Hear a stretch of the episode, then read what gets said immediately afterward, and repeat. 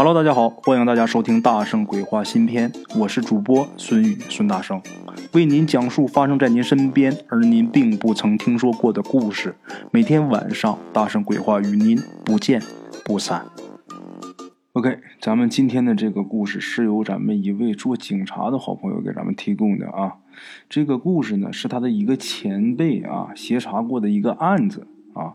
当然呢，这个故事也是他的前辈讲述给咱们这位听众的。故事的主人公呢叫小赵，现在啊当然应该叫老赵了啊。这个事儿呢是发生在一九六几年时候的事儿，很多年以前了哈。这个小赵呢是他们本地人，不过呀，这个小赵被抓的时候呢是在重庆啊。六十年代那个时候出来打工的人呢没有现在多，所以说那时候农村的治安呢，呃也不是很好，因为人一多了，他事儿就多。而且那个时候的人呐，法律意识还很淡薄，不像我们现在普法普的这么现在这么普及啊，法律普及的很好。所以说呢，经常会发生一些案子。六几年有这么一天啊，几个警察呀进了一个偏远的山区，因为呀当地啊发生了一起杀人案。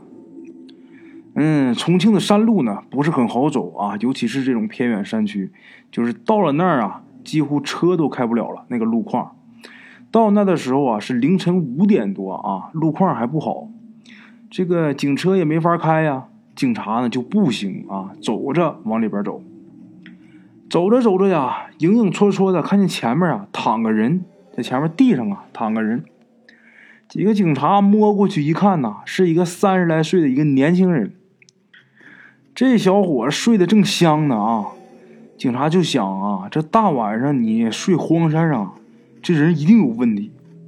然后呢，就把他给铐上了啊，不用多问，这人绝对有事这人是谁呀？这人就是小赵，啊，就咱们刚开始一开始提的这个小赵啊。小赵呢，坚称自己啊是来这串亲戚的啊。那你为什么串亲戚？你不去亲戚家睡呀？你在这睡什么？小赵就说呀，他呀是城里人，在这儿呢走过山路啊走不习惯。然后走迷路了，然后你们要不相信，你就去哪哪哪村子问谁谁谁，你问问他我是不是他外甥。警察一看他这么有底气啊，警察也不敢造次。不过呢，这个小赵肯定是不能放啊，就这么靠着，靠着呢，到了他这个小赵说的那家人家，到那家一问呢，那家赶紧说对对对，是我外甥，是我外甥，头一回来。警察一听，那就放人吧，是吧？这一折腾呢，这会儿啊就已经到中午了，因为这警察呢，他得先去杀人案的那个村子啊。来的时候是路过这个村子啊，就调查一下。那不是放人，他们也该走了，去那个有杀人案的那个村子。这个时候呢，就过来个人啊，这个人呢是个老头看那样子啊，能有一个六十来岁左右。这老头啊就跟警察说，就说他家呀。他有事儿，别这么走了。你看啊，就这个人，刚才你们靠过来那个人呐，他说呀，他是这家的外甥，但是我看着他怎么天天往山上跑呀，晚上也不回他家睡。那个时代的警察啊，说句啊好听的话，他们是比较注重创收的啊。像这样没有油水的案子啊，多一事不如少一事，所以呢，就随便应付这老头几声啊，就打算往村外走。啊，这老头还急了啊，真着急了。可是他着急，他一个老头，他能有什么办法啊？这家他就跟着警察呀，是一路跟着送啊，一路就鼓捣他啊，去这个小赵家，就是小赵所谓这个舅舅家，去他家去看看去。那警察就想，他怎么这么热心呢？啊，哎呀，倒不是因为他呀，这个人他是个良好公民，其实啊，是因为这老头跟那个小赵他舅舅家那两家，他跟他家有仇啊。警察呀，就被这个老头给鼓捣的，给说的也挺闹腾的啊。警察也挺不耐烦的，就说了一句：“你再多说话啊，我告你个干扰办案。”这老头也不敢跟着了呗。那警察这么说话，他也害怕了。按说呢，这个事儿呢就应该到此为止了，小赵呢也就应该没事了。谁能想到啊，这警察刚走出去十几步，前面啊山口啊转出个人来。这一见呢，这其中的一个警察，这个人跟那人啊就很惊喜啊，很热情的打招呼。那警察也挺热情，怎么回事呢？这俩人啊是初中同学。哎呀，你说巧不巧？这老头啊，这会儿还没走呢。这一看这情况，这老头马上又跟过来了，又迎上来了。原来呀，这三口转出来这个人啊，是他儿子。这下行了，熟人好办事了。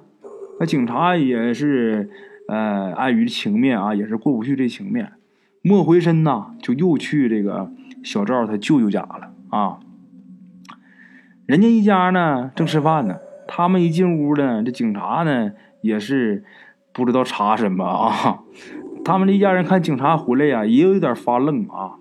那警察也不知道该怎么查，查什么，从哪查呢？就是说碍于情面来走个过场，其实也就是。随便啊，这几个屋子啊，看一看，啥都没有。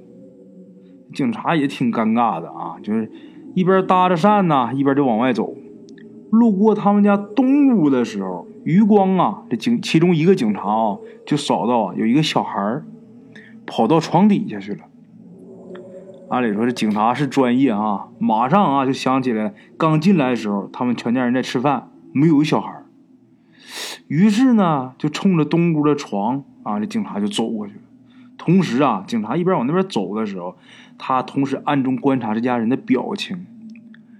小赵他们原本呐都很自然，表情都很自然啊。看警察往那边一走，这伙人脸上的表情马上就紧张了。小赵赶紧过来啊，连递烟呐，又说：“啊，您去那边喝口水吧。”警察一看他这个举动，心里就有底了，也不理他啊，到床底下。拿这个手电呐一扫，就在这个床的里，这个床下啊，紧靠里边贴墙那地方，有个包裹。这个时候，小赵就想趁机走，另外的警察那能让你走？马上就把他给控制住了啊！这一下，小赵和他所谓的这个舅舅啊，全家都傻了。拿出这个包裹啊，打开一看，里边啊全是白色的粉末。这警察这激动啊！我操，这贩毒啊！这一包得有十几斤呐！建国以来啊，像这么大的案子都少。这几个警察啊，那很高兴啊！你看我，我看你啊，就感觉好像是局长的位置都在向自己招手啊！哼，不用废话了，全押回去吧。回到这个乡派出所呀，小赵呢是徐庶进朝营啊，一言不发，给来了个这。警察呢是恨极了，你不说没事啊。等一会儿他妈鉴定出来啊，一样判你。然后就押到这个羁押室去了，乡派出所那个羁押室，而且还是六几年的时候，那很简陋啊，就是不管你犯什么事儿，只要是抓来的，全往全关那儿。这小赵一进屋啊，就在这个屋里就有一个犯人，当时就瘫了，那是屎尿啊，淌了一地啊。这警察一看，这肯定有事儿啊，来吧，提出来吧，审。这个人呢是干嘛的呢？是附近的村民，一个村里的二溜子，因为呀赌博呀被抓进来的。他比小赵呢差得远。那小赵是徐庶进朝营，一言不发。等他进屋，没等问呢，这货自己全招了。啊，原因可能是因为他呀看见这个小赵被抓了，以为这个警察呢已经掌握了材料了，所以说我还是招了吧，坦白从宽吧。啊，事儿呢是怎么回事呢？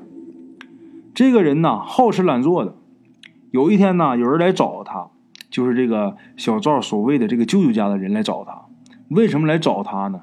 因为啊，这个二流子啊，在这附近是有名的，没有道德观念，净干些呀下三滥、臭不要脸的事啊。来找他呢，是有事让他办。办什么事儿呢？啊，这个事儿还必须他这种人才能干得了。什么事啊？挖尸首。小赵这个假舅舅他们家呢，是村上有名的一个富户啊，家里边呢有三个儿子，都在外地打工。很不幸的是呢，这三个儿子其中的老二出事了啊，出事死了。这老二死的时候呢，还没结婚呢。传统观念呢啊，家里呢就感觉过意不去，就想呢给自己这个二儿子啊配一个冥婚啊，配冥婚呢不是那么简单。第一呢，你要有合适的女尸，这要是在发达地区啊，可以花钱找；但是在那个年代，在乡村啊，每年死的人绝大部分都是老人，你多少年也未必能赶上死个姑娘。再说就是有了，人家家里也未必能同意这怎么办呢？这就需要这种臭流氓二流子啊，在全县范围内找，找着以后偷挖啊。这是第一点，第一点得有一个合适的女尸啊。第二点呢，才是最难的，不是两个尸首啊埋在一起啊，这就叫配冥婚了。你要保证这个呃冥婚配成功啊，你得怎么能知道呢？怎么验收呢？是吧？说能知道是成功了，也就是说当天啊，这个男方这个家里的父母晚上做梦的时候啊，会梦见这个冥婚的子女啊穿着礼服回来跟他报告。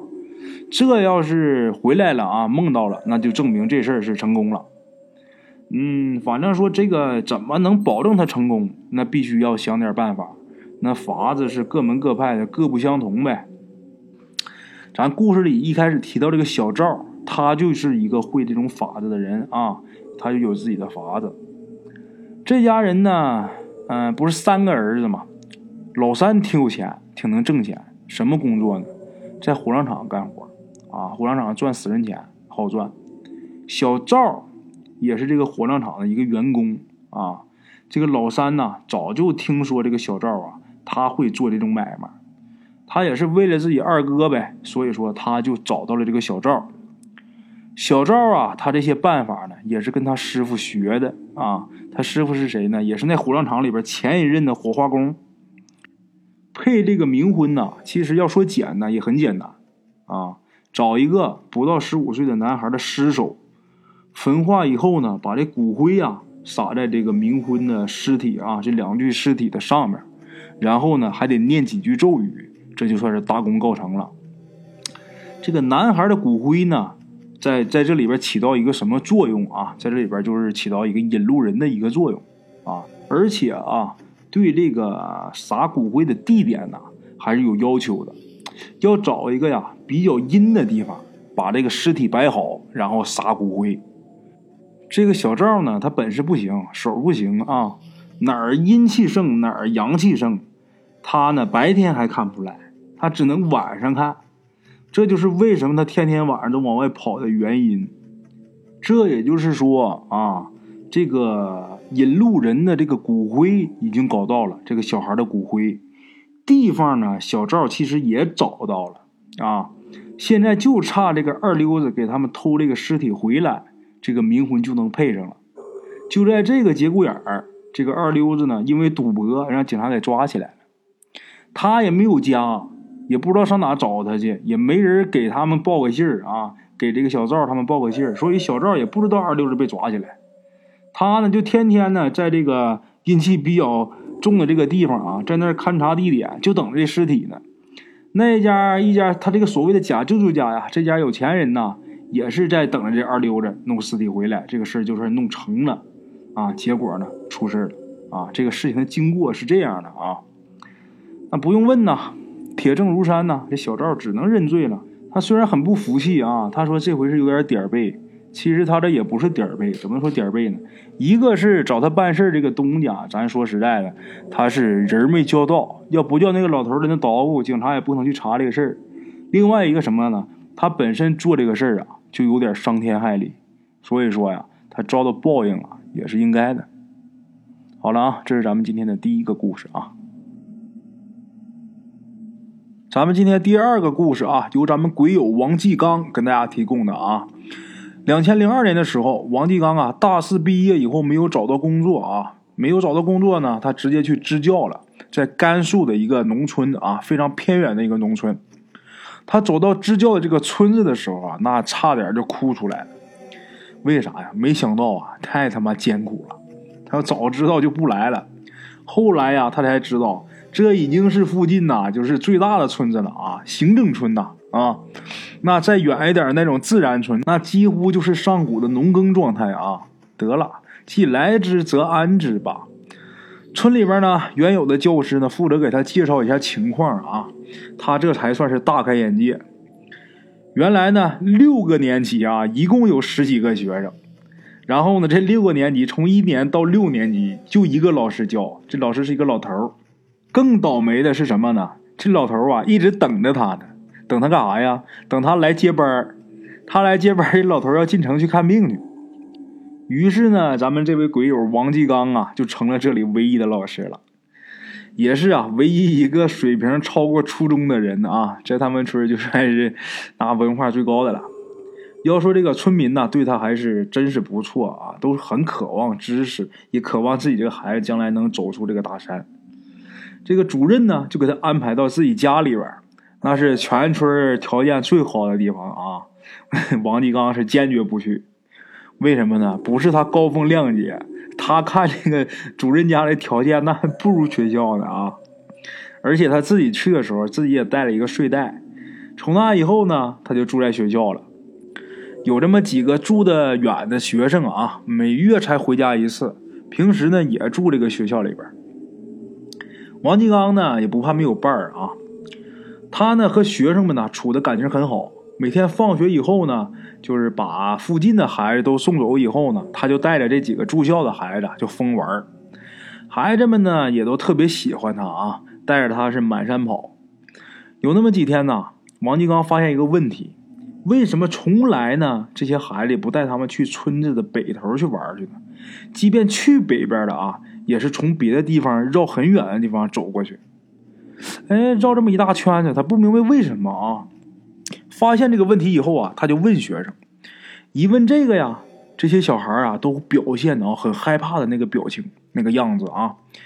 最后呢，最大的一个住校的学生啊，那孩子最大九岁，一个小女孩。这小女孩啊，悄悄的告诉他，那边啊有个疯子要吃人。然后王金刚就笑了，这明显就是大人吓唬小孩的话题嘛，是吧？后来呢是半问半套啊，他了解到村子的北边啊，外面啊大概半里左右啊有一个废弃的院子，院子里边啊关着一个疯子。院子啊就是这个疯子家的一个老宅子啊。他家呀本来是外来户，所以他家这个老宅在村外啊。疯子呢前些年呢去过上海，回来呢就疯了，在村里边打人。家人呢没办法，只好啊把他关在之前那个老宅里边。这个每天呢给这个疯子啊扔点干粮，这是疯子他娘啊，每天给他扔两个干粮啊，就是死活由他去啊，就这么个情况。王继刚啊，他心中啊就涌起了强烈的好奇心。他本来呀就是学这个应用心理学专业的嘛，啊，所以啊，第二天放学，他就叫孩子们：“你们自己去玩去吧。”他可就出了村，去了那个呃村北面那个荒院去了。很好找啊，就那一个院子。可是呢，到门前一看，那门上那个锁都锈死了，能可见啊多少年都没打开过这把锁。王继刚绕着这个院子啊，看看有什么别的办法能进去。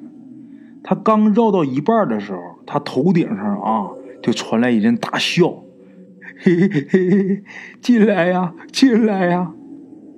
这个王继刚啊，这急一抬头啊啊，他着急，就听这声吓一跳。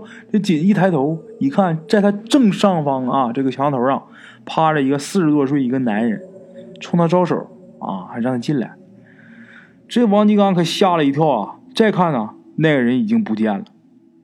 缓着一下，低头再一抬头，人就没有了。他仔细一看呢，他这个地方的院墙啊塌了一块成年人呐，不费多大劲儿就应该能翻进去啊。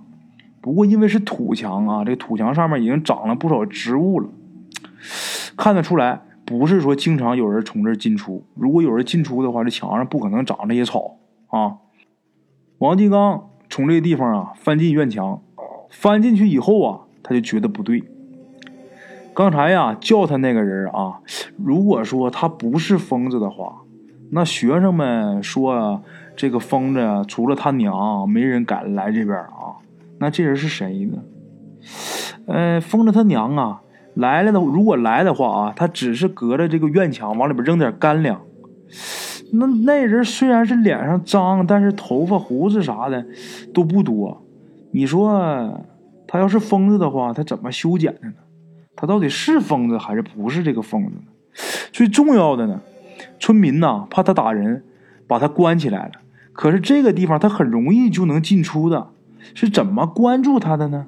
他就很一大堆这个疑问啊。当时，然而这个王继刚他又是一个好奇心呐特别重的人，心想啊，一个大小伙子是不是怕什么？何况现在又是傍晚是吧？天还有余光呢。想着想着，一横心，他就想进屋去看看去。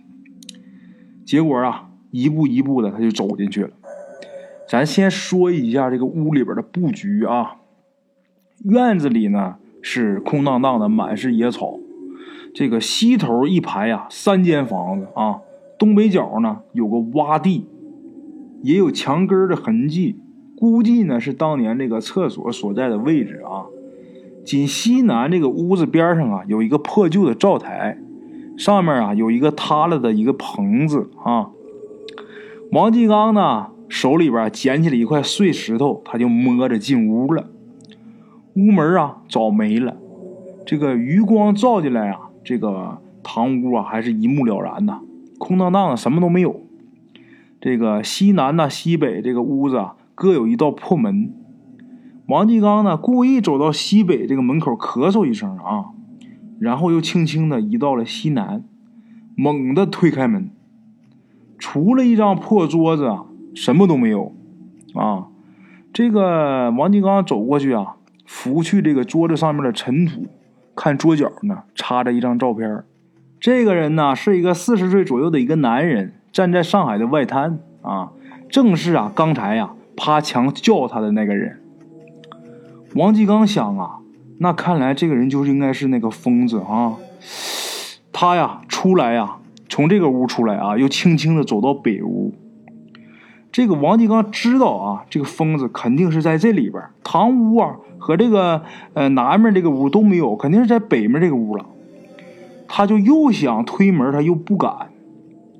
后来越琢磨这人越纠结啊，最后自己也是急了，回这个灶台那个地方啊，找来一块大石头啊，抱着进屋了，就扑通一下就朝这个门就砸过去了。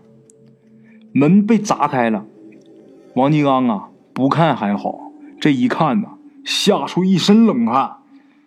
这个屋子的当中啊，坐着一具骷髅，右脚呢被铁链呢就拴在这个墙上啊，墙上有一个铁管拴在这个墙上。王金刚吓是赶紧跑回村然后就去找这个村主任啊，告诉这主任自己都看到什么了。这主任呢很淡定，呃，王老师，村里的事儿呢你不懂。他家人，他家处理吧，也不要给政府找麻烦。王金刚啊，当时他就觉得浑身冰冷，就感觉好像村里边都知道这个情况一样啊，自己也没办法再多说再多问。但是这个好奇心驱使了他啊，第二天他又鼓起勇气啊，又去了。他想搞清楚这到底是怎么回事这次呢，他没敢进屋。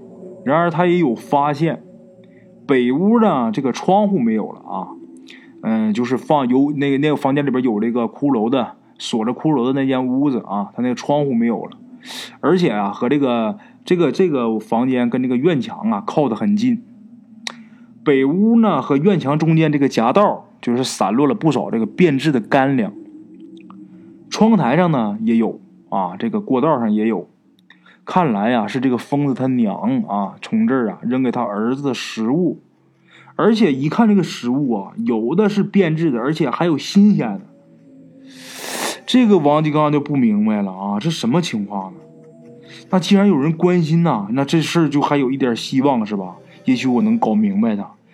他就找到了这个疯子的家里边。到这个疯子家以后呢，他们家男人都下地了，只有这个疯子他娘在。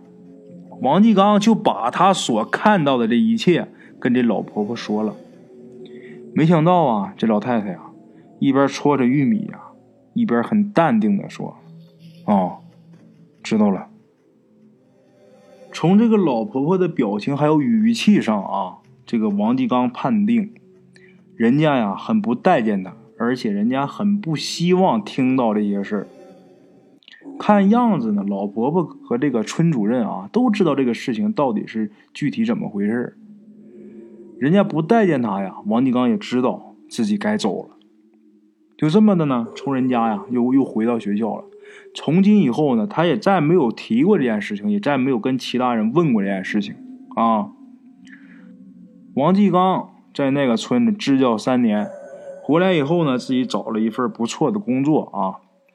他那天给我发这个私信的时候，就问我说：“大圣啊，你说那个疯子他到底死了没有？”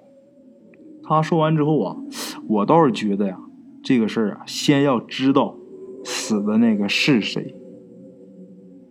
OK，各位老铁们啊，咱们今天的故事呢，先到这里，感谢各位好朋友的收听啊。我的投稿微信是幺八七九四四四二零一五，欢迎各位好朋友加我的微信，点赞、转发、评论。今天呢，故事先到这儿，咱们明天同一时间不见不散。